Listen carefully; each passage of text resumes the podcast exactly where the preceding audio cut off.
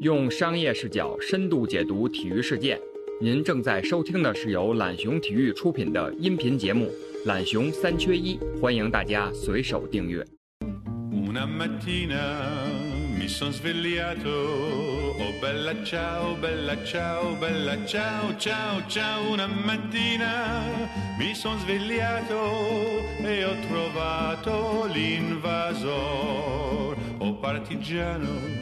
巴拉塔米利亚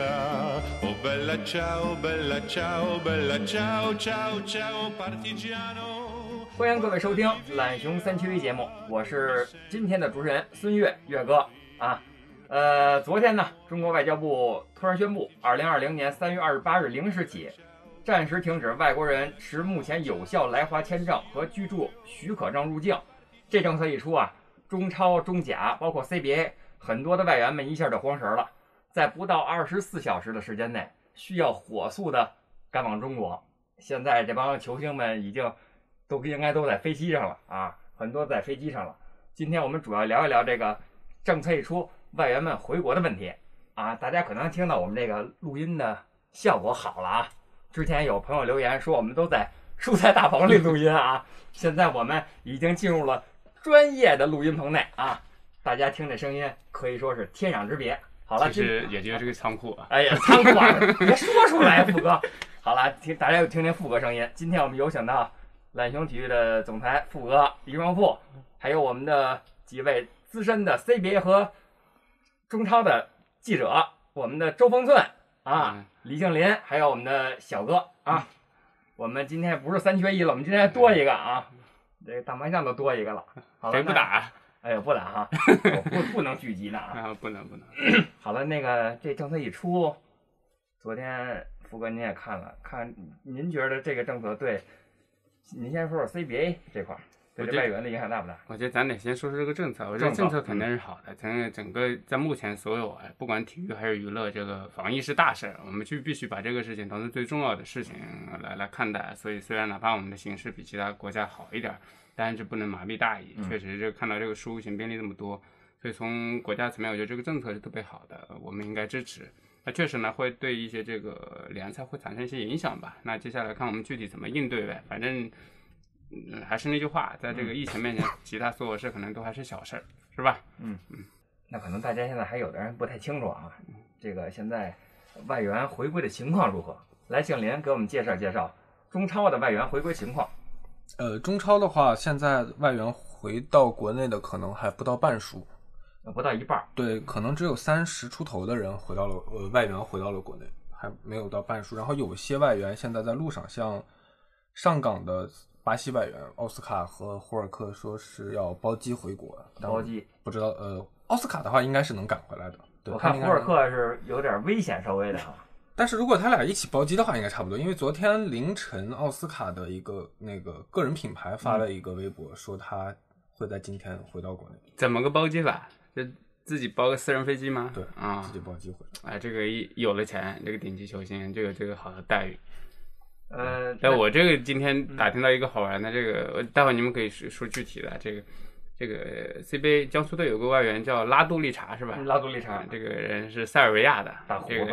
啊，你知道他怎么回来的吗？怎么？刚听说，这我们不援助塞尔维亚嘛，啊、援助了很多物资嘛。那回来的时候飞机是空的，啊、跟着那个物资飞机蹭了个专机回来，这个挺有意思。这种属这种需要特批吗？应该是，我觉得应该是基于中塞两国人民的友好友谊啊，这个这个相互支持。我听说是已经联系到了塞尔维亚的总统府专门安排的。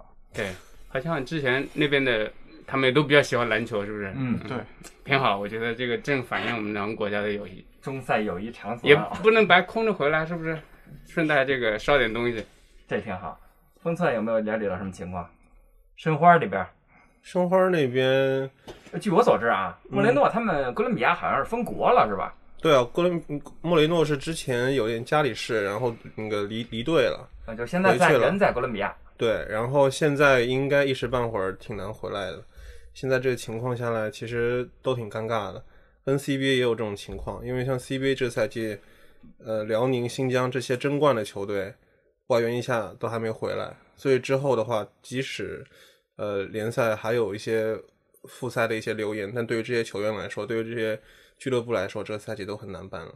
嗯，据我了解，国安这边的情况是，金本哉应该已经是在中国了，到国内了。然后，呃，李可应该今天也可以到和侯永永，但是现在就不知道奥古斯托，巴西那边好像比较难办，因为巴西没有直飞中国的航班，嗯，所以他只能转机到迪拜。因为我我看了一个消息，但是迪拜也，迪拜从二十五号已经也不行了，是吧？机场已经封了。因为我看泰泰达的那前锋乔纳森，他从巴西飞飞到迪拜，然后从迪拜他想飞昆明，发现航班没有了，他去是到莫斯科莫斯科，然后发现飞昆明的又取消了，他只能飞广州，嗯，然后他再过去去到天津，非常麻烦。现在的情况啊，就是全世界都是一天一个政策，就是关于，就是这特别是这种航班的，然后入境的这种，嗯因为疫情的变化都在改变，所以你每一天都在有实时更新，都会影响到外援的这些进程。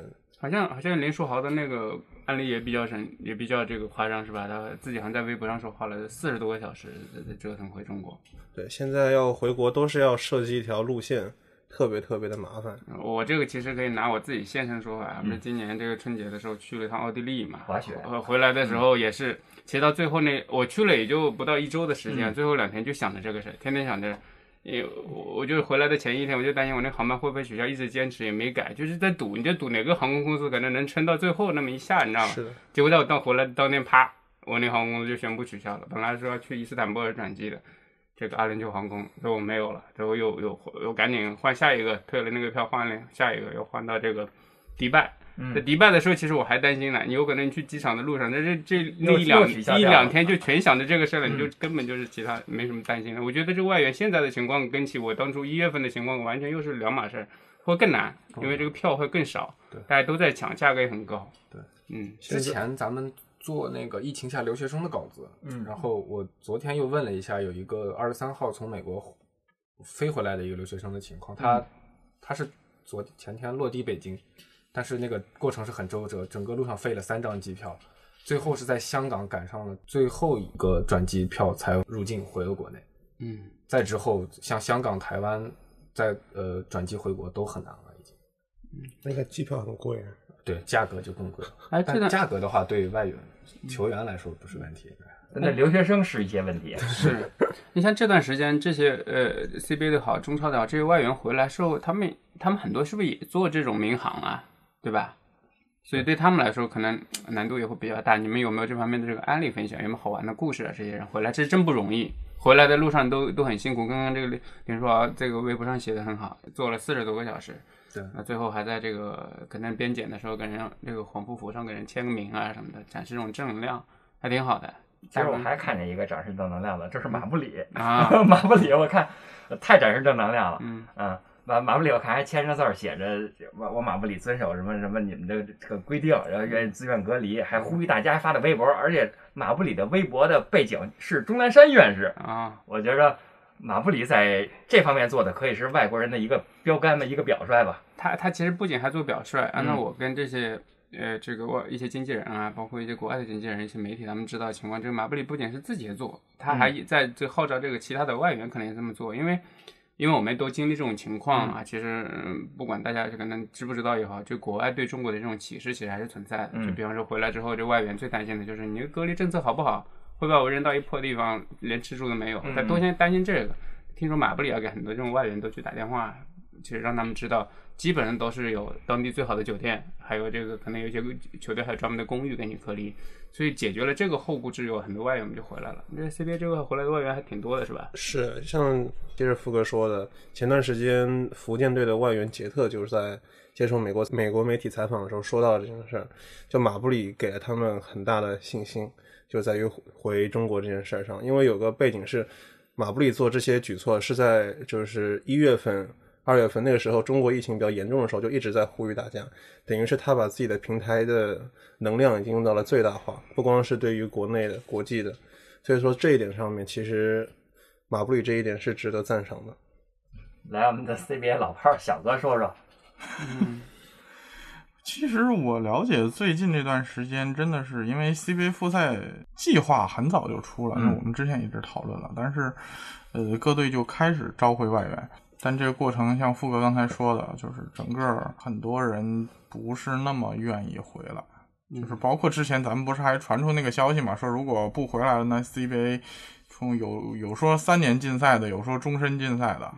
就是其实联盟从来没有这个真真正的有过这种文件或者是政策啊，都是主要都是留言，但是也看出来，确实是大家都不管是俱乐部也好，还是呃联盟也好，都很着急，确实希望外援都回来，因为你你必须人回来了，我才能谈论联赛如何重启，因为如果人都回不来的话，就很难，确实是很难，因为。你保证不了联赛的质量，也保证不了给观众一个真正好的产品，这样对联赛整体商业价值都会很大影响。没错，这个说起来，这个跟跟刘晓有个赌啊，就是当时打赌是这个四月中旬这个联赛。按照当时的这个判断，肯定会重启。但是他说可能这个不会是吧？不会，就打赌了一顿饭。嗯，目前看来这顿饭 吃到的可能就比较小，我得赔出一顿饭来。嗯，这个形势确实，疫情的形势变化实在是太快了。那分寸，你有没有这个方面的数据啊？就是现在 CBA 的外援大概回，刚才金林说差不多一半，不到一半，不到一半吧？啊，那这现在 CBA 大概回来了多少？CBA 现在是这样的，呃，外援加上一些外籍主帅。还没有回来的有二十三人，回来的大概在十几人左右。嗯，这其中就就像我刚刚说的嘛，其实回来的也不到一半，回来的不多。而且最重要是很多一些呃明星级的外援，像史蒂文森啊，像富兰克林啊这些都还没有回来。其实这些这些外援没有回来，就像刚刚小哥说的，对于联赛的整个的号召力啊，包括他的一个从产品角度来讲。它内容方面都会有，都会造成一定的影响和顾虑吧。所以说这些其实都是很现实的问题，可能会存在公平性的问题。我早上也问了一下广东队的朋友，他们说布鲁克斯也确实还没到，这个还没还没回到中国。那对于这种争冠球队来说，可能比那种没有那争冠希望的球队来说，这这他们的这种外援缺少可能更致命，因为对他们来说可能就是要拿冠军。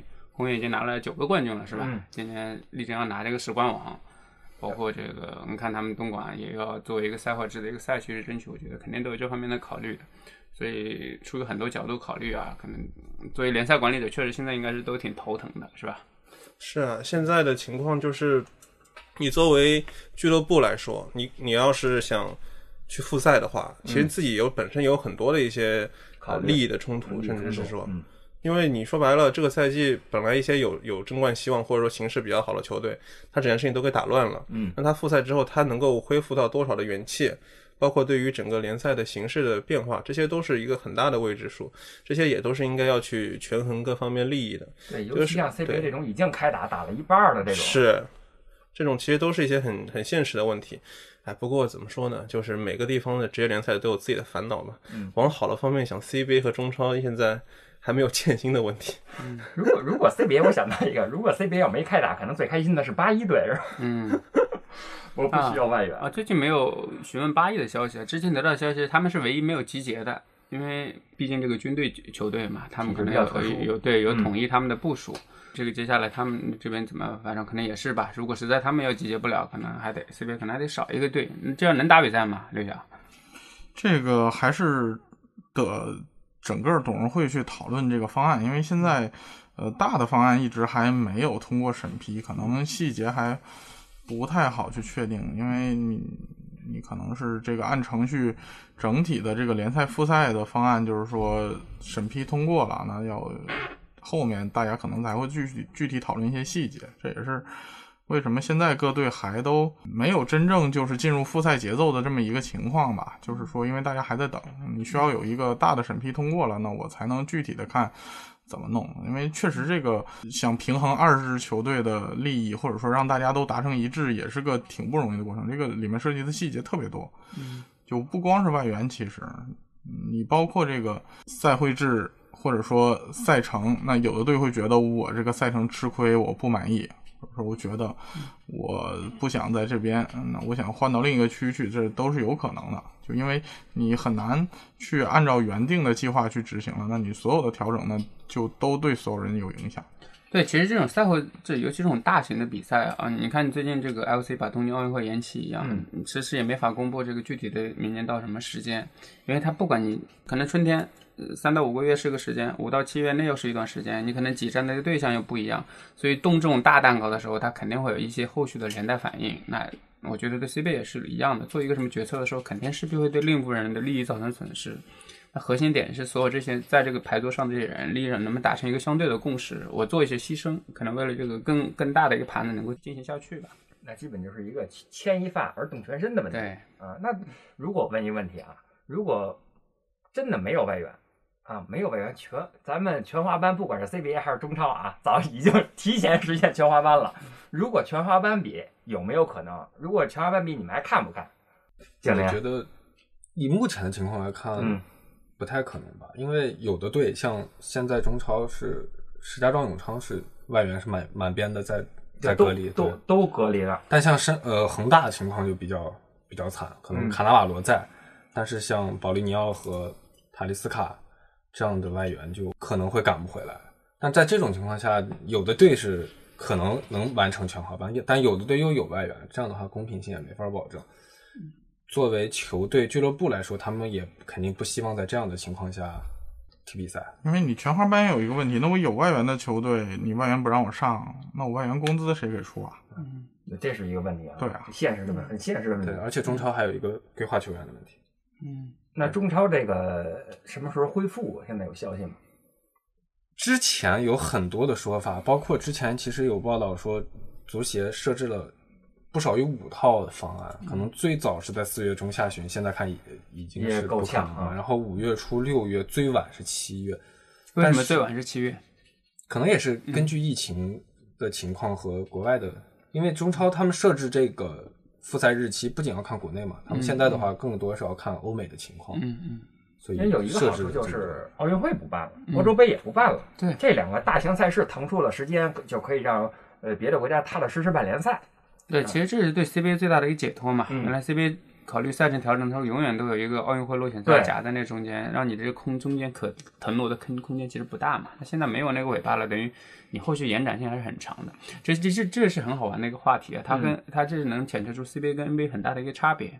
NBA 它最晚是不能拖到这个九月份往后的，再往后了你会影响到新赛季那个继续进行。另外九月份也是 NFL 开始开赛了，嗯 NFL 开赛了之后，NBA 肯定是不想跟他去竞争这个电视观众的，肯定是完败。这个在在美国没什么机会，所以他要最大化的情况下，他必须保证他在九月份之前能把所有的比赛给他打完。那如果说你六月份能开始的话，可能相对能完整一点儿，把这个比赛可能能常规赛能打一打啊，季后赛能完整打。那如果再往后延，那就意味着你常规赛可能不怎么不能怎么打了，嗯，季后赛可能得变成由四七战四甚至变成五战三甚至。这种调整会比大，所以说中超中超为什么做这么多方案呢？那就是要提前布局，这个任何一个联赛都有提前想。NBA 这个天天可能研究的也是这些事儿呢。对，其实中超基本上从三月份或者更早就已经开始计划复赛的问题，但是这个事情并不是能由中超这不是你想对并不是能由中超决定的。现在看起来，如果外援回不来的话，可能会继续拖往后推了。如果继续拖的话，拖到五六五月份甚至六月份，呃，峰寸觉着这个赛程对中超的这些球队有什么特别大的影响吗？因为我我觉着，如果这么密集的赛程，如果还要是十一月初左右就完赛的话，那需要一周双赛甚至三赛，因为还还有的球队要踢亚冠，是在五月份啊，所以这个很难办。封寸觉着这是一什么问？这个问题怎么解决啊？其实这个问题现在说，我们真的感觉是为时尚早，因为就是现在有个情况嘛，就是如果你现在去看的话，像国外的一些职业联赛，足球方面的，嗯他们都会先定一个提前量，就可能说我先预定在五月份或六月份，先先把日子给给卡出来。嗯像之前的，比如说就跨个界说的网法网，就是他要把日子先定下来。可是像中超和 CBA 有个情况是在于，你不能先定，你得先走流程嘛，对吧？我觉得赛程到后面会有很多的很大的一些影响，这是可预见的嘛。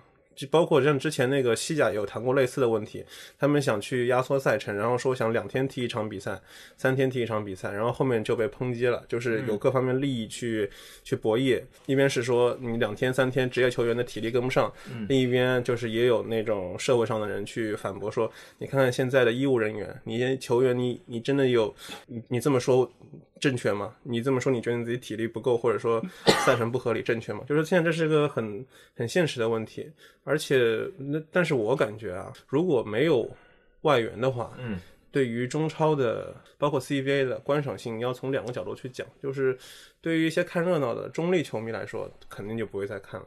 但是对于一些像利益相关的球迷，比如说我举例来说，我是中超的申花的球迷，申花的比赛和我利益相关的上港的比赛，我还是会关注的。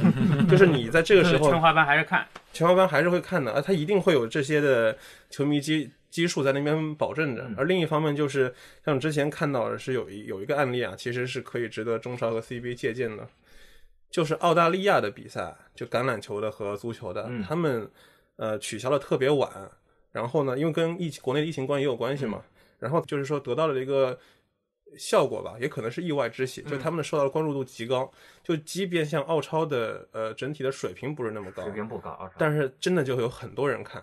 因为全世界没有别的。对，所以说如果这时候其实对于中超和 CBA 来说也是一个，如果他们能办下来，但是这个可能性现在来说得看那个抗疫的情况。嗯，如果能办下来的话，这也是一个机会，对于展示球员的来说，特别是中国球员的角度来说。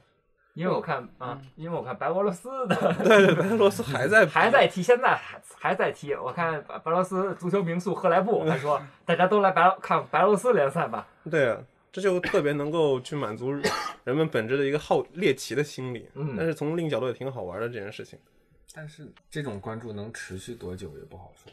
对，而且中超还有个问题是，十二个外十二个外教现在只回来七个，哦，外教也都没回来是吧？还有的外教也在，啊这也很关键。滞留在国外。如果你这样没有教练的话，打比赛就更难了。对，CBA 也存在一些外教没回来是吧？因为我看雅尼斯好像也没就没回来，首受伤的雅。尼斯首钢是 外援都两个回来了，然后没教练现在。还有凯撒，那个老贝是刚才跟是不是坐专机我不确定啊，但应该回来了，对吧？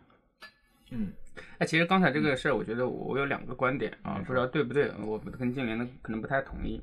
我觉得现在啊这在疫国际疫情这么情况下，你去考虑什么亚冠啊，国际上那种大赛的可能性变数太大了，你你不能根据他说，呃，我再去调整我的赛程。我觉得现在确实是一个在中国这个疫情相对控制好的一个条件下，应该是考虑自己的联赛的。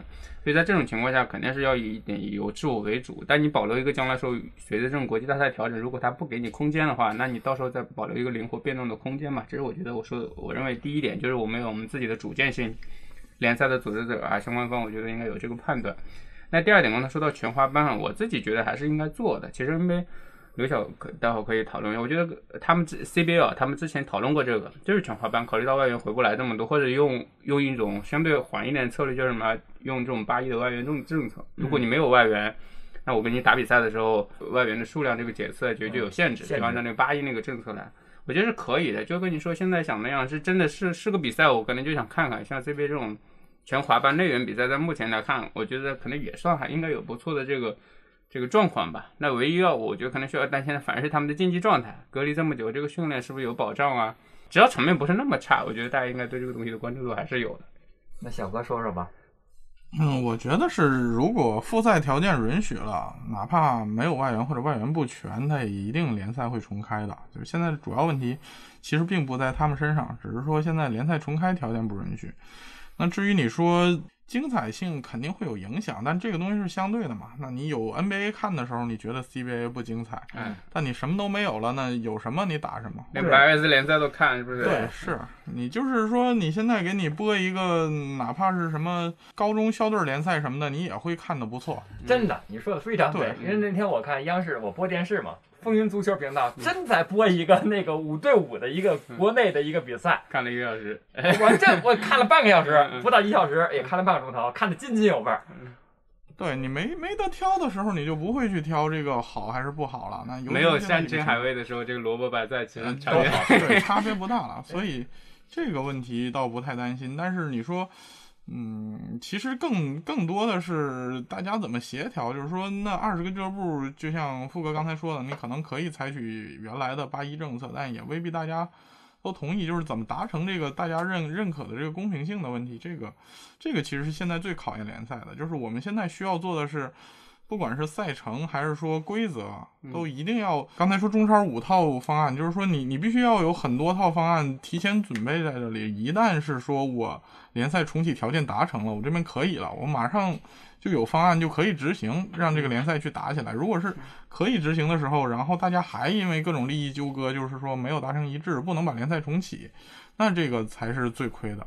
对，说到这个，其实经验来看，我觉得 CBA 做的这套中超真可以借一借。嗯就是虽然没有对普通人就公开发啊，但是他们一直跟俱乐部去保持这种方案的这种沟通的。因为这种持续的做这项工作，随着疫情的进展，你让很多球队其实明白，你你联赛你你这个组织者你在想办法。你会面临到各种各样的困难，在不停的调整。其实无形之中，我觉得能给俱乐部啊，能传递这种意识，说觉得打都不容易。特殊情况下，可能大家真得都得做点自我牺牲吧。要不然就都都都完不成，那都完不成，长远来说对对大家都是损失。所以这种共识，我觉得是一步一步建立的，肯定不是说，哎，你说一句话他就同意了。所以这种敞开的沟通，我觉得还是很必要的。那您觉得有没有可能？我问问各位，有没有可能 C 中超不咱不说啊，CBA 现在已经现在已经被架在这儿了，有没有可能直接取消，或者是直接取消常规赛，直接打季后赛？小哥觉着，取消，我觉得从目前的情况看不大可能，尤其是 CBA 其实是更不会了，因为你现在既然没有奥运会的这个时间点卡在这儿了，对于就往后延呗。对你往后延嘛，因为啊 CBA、首先它剩下的比赛，你如果是紧张点打，一个多月、俩月之内都能打完，嗯，就是你哪怕八月开赛打到十月，嗯，其实都打不到十月都没有问题。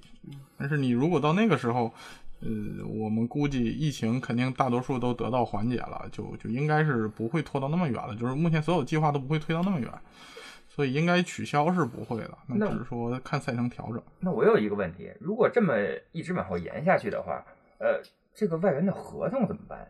嗯，这是个这是不是？我突然想到这么一个问题，其实这外援的合同可能就签到六月底，嗯尤其一些足球的签到六月啊，签签到七月呀、6月30号对啊，其实现在的事儿倒没有太大问题了，因为外援的合同就包括那个 CBA 的合同，嗯，它最主要的是签到几月是保证他，比如说我打完 CBA，我可以去海外打一个其他的联赛，啊就是说，对他主要的目的是这个。但现在你肯定其他联赛在都打不了对都打不了，啊那你还不如留在这儿多赚这一份钱，因为你去哪本来你就没有额外的再去赚钱的地方了，那你还不如就待着。我觉得这个是相对来说好协调的。嗯，但是但是我觉得可能会存在一个风险啊，就是像岳哥说的，这段这段时间我一直在研究 NBA 的这个合同问题啊。CBA 我觉得存在一个风险，就是如果确实拖得太晚，比方说我现在估计啊，这些外援的合同撑死了能签到六月底，保证赛季打完。但我觉得如果再往后延期，延期到九月份，对于他们来说可能要在中国待三个月。我觉得好一点的俱乐部啊，好一点这种性格的球星可以沟通，因为他不是这个赛季要在这打球，你很多很多这个老面孔嘛，我看到他是一直在中国打球。如果中国说不是因为你就拒绝执行这个合同，因为特特殊情况你不执行，那将来真被禁赛了，这是有可能的。嗯你是你单方面没有考虑到整个球队的利益、整个联赛的利益嘛？但是长远来看，我觉得可能会出现个别的刺头。我我来就为了这一年拿到钱，我手里又特别差钱，我觉得这是特别好的一个机会，问你要钱的一个机会。嗯那、这不最近不有个案例，这个梅奥吗？在这个台湾那边的联赛打不上，呃，这个因为特殊情况打不了，他就赶紧赶到国内了，可能也是想找份合同。这种人他是急需用钱的，可能他耗不上说，哎，我来了，我你达成协议，然后我要等着你，可能到几个月啊几个月，可能还没有薪水发，那可能这个问题也比较大。所以这里面我觉得会存在这样一些这个细节要去沟通的一个问题吧。那 NBA 这个其实更好玩，我最近也看到有一些人在说说 NBA 要停发这个薪水，按照我这个判断，我觉得他不会停发。嗯，为什么呢？他一旦停发了，这个麻烦是特别大的。停发了之后，你现在好像是跟我停发了，但你一旦将来你说七月份你要给我重启比赛的时候，那你不是停发我比赛了吗？那你现在我要你要给我打球，这个薪水你给我怎么算？嗯我又得跟你谈，嗯你先你这个可能他还狮子大开口啊，或者什么之类的，要要要新的这个钱去呢。因为 NBA 另外一个，他的大部分薪水他已经付出去了，嗯，这个剩下的很小一部分薪水了，所以我觉得 NBA 啊，它情况比较特殊，它在这个赛季说把球员薪水停掉的可能性不大。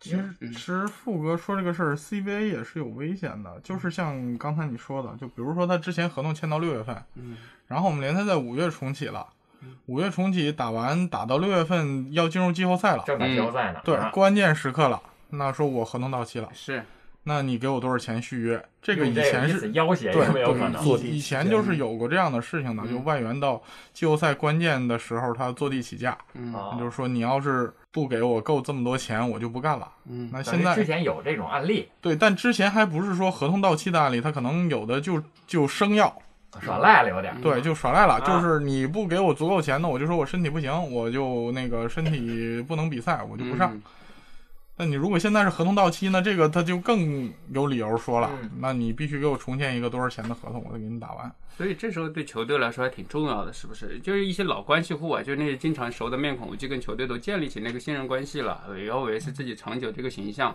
因为他也不希望被处罚嘛。所以对一些这个新面孔啊，俱乐部可能真的还得做点工作，不用怕戏，是吧？正好这段时间准备比赛呢，该谈的谈清楚。但可能是我觉得应该是，如果联赛重启确确定新赛程了，大家应该考虑把合同重签一下，或者延续一下，这个有保险一点。嗯，这都是得按步骤来，就是你复赛没有出来，其他的后面你很难往下去进行。是的，像中超谈合同问题应该也比较早，因为中超特别的是它是完整年的联赛，嗯它不是跨赛季，所以它的可能它的合同还是按年签的。哎，中超这现在薪水怎么发放的？这些球员的薪水都正常发吗？现在这段时间不知道，之前因为涉及到天海的问题，他们应该是按月发的。嗯嗯对，对，按月发。你看今天不有消息传出来说，巴萨的这个球员说要集体跟工作人员一起都要降薪嘛？那这也是有些俱乐部、有些联赛它情况不一样。而且对于这种欧洲很多这种可能五大联赛的一位的这种小一点的联赛来讲啊，它基本上就是靠着这个运营收入来去维持这个俱乐部的运营的。那现在没钱来了，那俱乐部老板不会深深的把这些钱，哎，我发着你钱，然后等着这个比赛重新开始来赚钱，那对他来说亏损太大了。你包括最近这个火箭老板裁个火箭体系以外，他那些餐饮的员工是一样的。哦，要不然你都没人来吃饭了，我天天养着你们，啊，这个多大的一个投入啊！所以在他可以止损的情况下，资本家做生意的啊，他永远是考虑这个逻辑。中超如果涉及到合同问题，有个很麻烦的问题是对于外援的合同，因为现在外援有工资帽有限制，嗯，税前三百万欧，三百万欧。但是像特谢拉这样的嗯，高薪球员，他很快就要面临续约的问题。嗯这个他续约之后的薪水怎么办？这个就是很大的问题。嗯但我但我觉得有一点啊，之后，有一点就是我们现在刚刚在讨论 CBA 什么时候能复赛，会不会取消这些。其实有一个不可控的因素是，就是疫情的发展嘛。嗯，这个说实话，就是像大家可应该现在就觉得到七八月份应该会好，但这其实就没有人能够，就是没有一个定数嘛。嗯但我们现在中超的 CBA 有一点起码是说目前有信心的，就是如果这个世界赛世界上有一个联赛会会最先复赛的话，啊那应该就有中超和 CBA 了。所以说这些在后面在谈合同的时候，这些问题应该会对于中超的或者 CBA 的就俱乐部来说，谈判外援是有一些是有一些利好的。因为有时候谈判外援最重要的就是他如果在外面有选择，他有外面的收到了一些 offer 的话，他可以去谈。但如果那个时候的状态之下，他只能在中国，或者他在只有在中国能够获得比较好的合同的时候，其实那时候我觉得这方面的问题会稍微少一些。嗯，所以也要再看那个疫情的发展，这个也是我们现在就导致 CBA 迟迟不能有有下文的很重要的一点嘛。这个这个是对的啊，就是不是应该了，其实已经有了。因为最近这段时间有很多 NBA 的人、NBA 美国的人啊，包括 ESPN 的一些记者在联系我，他们在打听 CBA 做的所有这一系列的这些怎么隔离的啊，怎么隔离啊，赛后是怎么进行啊，他们在打听这些细节，因为这些细节其实也是他们完全可以借鉴的。等于他们向 CBA 取经。对，这这已经是在发生了。嗯这个很多人在问我，问的问的特别细，所以这些细节明确了之后，其实对他们是有帮助的。就是这种反哺是我之前没想到的，因为确实在疫情这是个新课题嘛。比方说，我跟你说，最近 NBA 他们在考虑的一个方案是什么？他们也考虑赛后制比赛。我们不是在考虑 CBA 不是考虑在青岛跟东莞打这个比赛吗？他们考虑在哪？他们选你知道他们不会像中国一样选一个城市，嗯，因为他们城市没像中国那么方便那。你你们猜猜他们会选哪？他们会选哪儿啊？拉斯维加斯，来，这是一种方案。还有一种方案，他们会选那种大学。你看大学最好的方式嘛？现在美国的大学基本都是封闭的，对所以特别适合就是在一个封闭的地方去比赛。然后美国的大学的体育场馆又特别多，嗯，然后又有宿舍啊，又有这种相对好一点的酒店周边，能一次性把他所有这些问题都给解决了。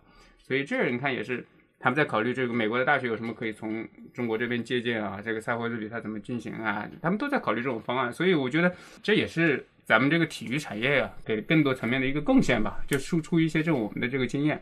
那既然中国已经有这么多经验了。之前咱们说 去向西天取经，这回西西方的人向也向咱们中国来取经了啊啊！那既然现在外援是这么情况，联赛也迟迟不开，那这个疫情过去之后啊，总有重启的一天嘛。那这个今年过去之后，我们的联赛组织者可以获得什么启示啊？你觉着在接下来有没有我们的联赛可以改进的地方，或者在政策上、在合同上有没有可以优化的地方？大家谈谈这个问题，小哥。我觉得首先就是说，这可能给大家提了一个醒吧，嗯就是说，不管是在合同上还是在联赛规程上，应该有一套应急方案。就是可能我们现在看很多都是没有的，就是说，就像现在 CBA 这种情况，你不得不调整，不得不重启，那所有的方案都要重新拟定，然后大家重新商量是不是同意。嗯那可能我们这这次经历了之后，我们要有一个应急方案，就是说，如果联赛因不可抗力或者什么情况需要推迟、需要调整赛程了，那按照什么方式办？或者它不一定需要有一个具体的呃方案，但它要有一个决策流程，就是说到时候听谁的。怎么能保证这个调整的效率，或者说按规定来？那个是联赛公司还是谁能做这个决定？因为你所有的事儿，如果真等应急的情况发生了，然后大家再所有股东一起商量，那这个确实是效率很低，也很难达成的。我觉得这个是，呃，最基本的，可能大家可以去借鉴、去反思的一点。这点我给你补充个案例，我最近研究这两边啊，我我不知道有呃我们听众有多少研究过合同的啊，我们签的那种正规的合同里面都会有一条不可抗力的这个条款，都会是避免这种情况的。那我就问了这个 NBA 跟 CBA 各自的高管啊，他们有个最明显的差别，就是 NBA 里面这个不可抗力明显有传染病这一说，在 CBA 里面几乎没有。嗯，没有这一项的情况下，就证明你不能通过合同去约束他，比方说你的赞助商啊什么之类的，你你没法，他要给你退钱的时候，他是可以跟你打官司的，嗯他可以拿自己的损失来向法院证明这个对我确实实打实造成了损失，那他是可以告你的。但如果你合同里有这一条的时候，你完全是有很大的理由的。所以在这种合同细的时候，确实，所以 NBA 他就没那么担心。你看，包括 NBA 这种，嗯，不管是外援还是什么球员，这种薪水，它都是有很明确的劳资协议规定的。一旦出现什么情况停赛，那我自动损失多少？我不扣你，那是我这个可能勤奋了；那我要扣你，肯定就是我正常，我有理有据的这个办。所以这一点是非常对的，就是通过疫情，我们发现我们自己联赛可能存在这种漏洞，给它补上，给它修改了。嗯，你们还有什么呀？呃，我觉得对，不管是对中超还是俱乐部来说，这这一段时间的经历其实是一个怎么说，是一个很好的积累经验的一个一个地方。像中超俱乐部，尤其在赛前这个备战的过程中，其实是在海外漂了特别长的时间，而且是可能出去又回来又出去，经历了这样的一个过程。可能对他们俱乐部来说，这是一个日后遇到一些紧急情况的话，他们可能会有更多的应对的方式或者是经验。对于联赛组织者来说，在赛程安排啊，或者是各方面，日后也会有一些可以借鉴的。方寸，我觉得有有两点吧。第一个启示就是通过这件事情，像 CBA 啊和中超，就是在思想上面、定位方面要发生一些改变了。我举个例子，就是可能在过往的经验中，中超和 CBA 总是在一个呃向海外学习、借鉴的一个过程，就是吸取海外的一些经验，然后来帮助自己的联赛发展。可是经过这件事之后，你就会发现，其实很多时候你也是需要去。就往前狂奔，有时候你是没有什么借鉴经验的。你要知道，你作为一个独立的联赛，你有时候需要也是要靠自己去去运营，去找到一条生存之道的。其实这其实是一个定位的区别吧。就就拿 CBA 来说，那可能以前我们会拿 CBA 和 NBA 去做比较，可这件事情如果说让 CBA 学到了一堂课的话，就是有的时候你你的做法，你也是要走在前面的，你也是一个开拓者，对吧？那另外一点，我觉得还有一点就是。通过这件事情之后，我不知道，但是我可能对于 CBA 和中超的组织者来说，或者说每个俱乐部来说，他们对于职业联赛的呃想法可能会有一些变化吧。可能之前的时候，大家也是把自己当成一个组织，一个 organization。其实像在国外的一些职业球队啊，他们其实更像一个 corporation，更像一个企业公司化。其实这件事情之后，我不知道，我希望是说可以拉拢俱乐部之间的关系，或大家说一起去找到一条。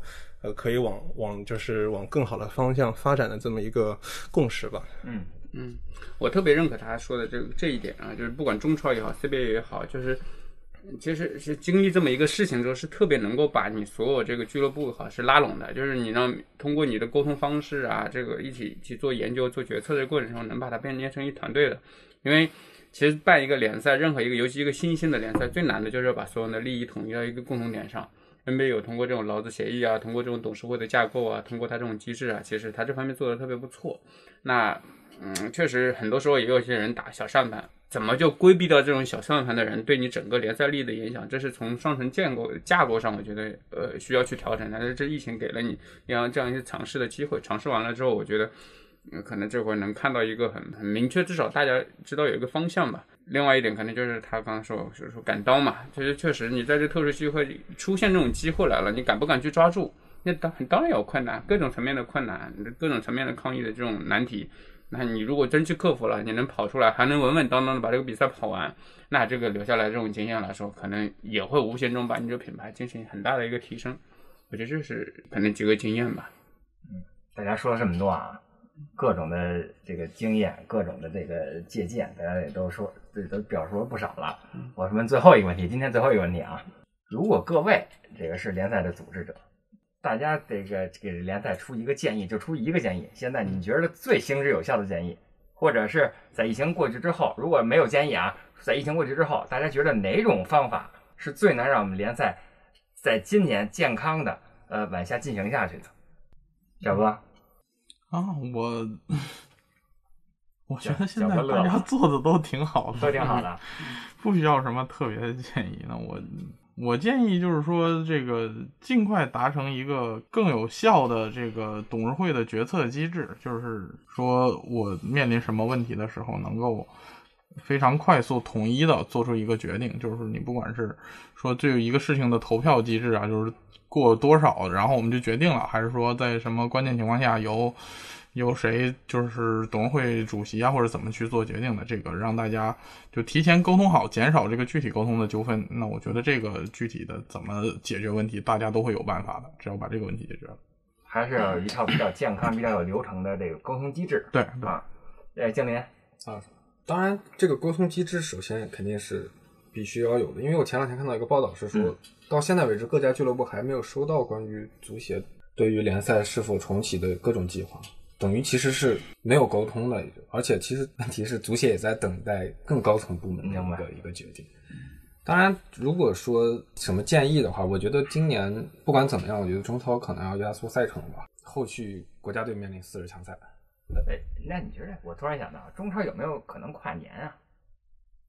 嗯，哎，中超跨年的话，对后续的影响或者各方面，而且因为中国中国特别大。嗯，如果到冬天特别冷的时候，在大连的那个主场踢会很冷，是吧？在北京踢都，北京都很难受啊。对，这这个问题也是比较，肯定是个适应的过程吧。我倒觉得挺那个，你不也五大联赛也经常在这个冰天雪地里面踢吗？五大联赛是因为他们本身就适应了呀。嗯，很长时间。呃，对对，我觉得就是个适应的问题。而且他们也有冬歇期。嗯，他们在最冷时候有冬歇期。如果还有冬歇，中超要跨年的话，应该是不存在冬歇期的。因为因为建林体系这个，我想起来早些年我看他这个明尼苏达那边那个 N F L 比赛的时候，我靠，这真是漫天大雪里面那那个镜头，你会看着，就是全在里面雪里边冲，你知道吧？跟打雪仗似的。中超之前有这个问题的，就是哈尔滨伊藤上来的时候，他前七前六个还是七个，对他全是客场，全都是客场。对，因为那个气候是有点极端。N F L 我记得也有过，是哪一年超级晚？很多年前了，就是在哪个城市是外面温度零下二十度，里面就是往上走零上二十度。但这个是一个特殊情况。嗯，确实中国太大了。但我觉得可能也是倒逼，因为最近这个 NBA 也在倒，我觉得接下来我们可能会看到这个事情会直接倒逼 NBA 直接把赛程那个事儿给办了，缩短赛程那个事儿，就从这个赛季起一下就直接调到他们原来是谈的那个六十八到七十场那个那个概念。嗯。因为现在这么发展下去之后，他现在就最早也就可能在圣诞节那天，那你就打不了这么多比赛了。我们也要开始慢慢习惯去见证历史，用一些老眼光已经没有什么意义了。在二零二零年，那封测给组织者出出主意。我就我我个人来说，就是以我的角度去出主意，说肯肯定是谈不上。但是我自己有一个很大的感受，就是我觉得中超和 CBA 的这个信息透明化，确实还是有很多上升的空间的。我举个例子，就是像英超啊、意甲，包括 NBA，他们在停赛之后，他们的信息是非常透明的。就是我作为一个从业者，或者我作为一个球迷，我很知道现在联赛联赛在哪个过程中。呃，我们是在谈复赛的阶段，还是说现在到了一个欠薪的阶段？这每一步之后，对于职业。联赛的一个曝光度啊，它一直有个流量的保障，这点是很重要的。即使在没有比赛的时候，我也一直有新闻去不断的去更迭。但是中超和 CBA 就是，就像我们作为从业者，我们已经去获取了很多的信息了，但是还是会出现一个说我在某些信息上面、某些领域上面，我不知道他们真实的俱乐部内部的情况。但这一点上，我觉得是之后可能跟国情有关系啊。但之后我觉得这是有可以提高空间的一个地方。嗯。他们俩说的其实就是我想说的。如果是联赛管理者来说，我说的更直白一点啊，就是能给公众一个这样的信息通道。嗯，我觉得其实就是一个媒体部门，就是我们所谓的 PR 部门。那个在在不管在 NBA 也好，在五大联赛也好，这个部门是很重要的。他负责是把这个球队的最新的这个决策啊，通过这个媒体的这个向公众能传达的语言，嗯，他们也有的一些东西是没法传达的，是不方便传达的，是涉及到内部的。但是他们这个 PR 他就干这个事情的，他公关部门就是干这个事情，能。在你条件所允许的情况下，把这事情告诉给对方。你看，我举个例子，就好像这意大利联赛这个这个足协主席说这个意甲的事情，从五月初就是每隔两天就改一个时间，就是复赛时间，他一直在改。现在说起来好像是个笑话一样，但实际从另一个角度，他确实在实时的汇报我最新的这个沟通跟谈判这个进展。通过这种方式啊，能让大家知道，其实我们是个利益共同体，我们不是在仓促决策，我们也没有藏着什么东西，然后把这些困难也表达出来。这方面我觉得，不管是中超也好，CBA 也好，你看我们看到的，目前看到的几乎所有消息，全是道听途说，全是这个有些东西可能还是涉及到对方可能在利益博弈啊什么，这这种东西通过表达出来，我觉得是不好的。因为我们的联赛管理者可能都觉得，想当然都以为这东西没确定呢，我不方便说，或者说，嗯，我怕我说了，待会过两天要打脸了。但实际上，你就是你说怎么这个技巧，我觉得咱们得培养这种专业的人才。为什么公关他能把你比比你说的更好呢？啊，这种人才，我觉得可能也是这个行业短缺的啊。这个，因为在国外啊，这个 PR 部门，那么叫叫 communication 部门，这个对外交沟通的这部门也好，是很重要的。好多这个部门的老大是直接是球队的高管，是达到副总裁这一级别，是能够参与这公司整个日常决策的。那在我们这块显然还不够，所以在这一块，我觉得，嗯，包括中超也好，CBA 也好，是肯定可以加强的。好了，那今天咱们的话题就到此结束了啊。当然，在疫情面前，我们每个人每个联赛都不是一座都不是一座孤岛。我们不是个人，与其展示我们的负面情绪，还不如我们以身作则，通力合作，通过我们自己的调整，然后传递给周围周围的人积极性和安全感啊，并且遵守政府的各项规定。然后我们外援回来以后也积极的隔离啊，总有一天我们的联赛会重启，体育会重启，世界会重启。今天的三缺一到此结束，再见。再见。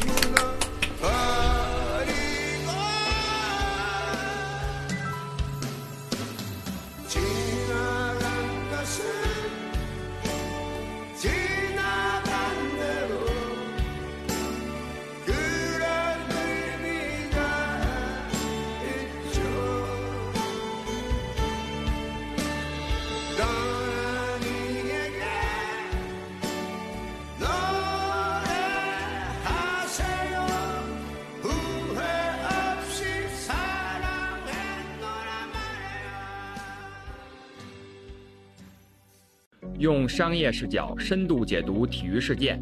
您正在收听的是由懒熊体育出品的音频节目《懒熊三缺一》，欢迎大家随手订阅。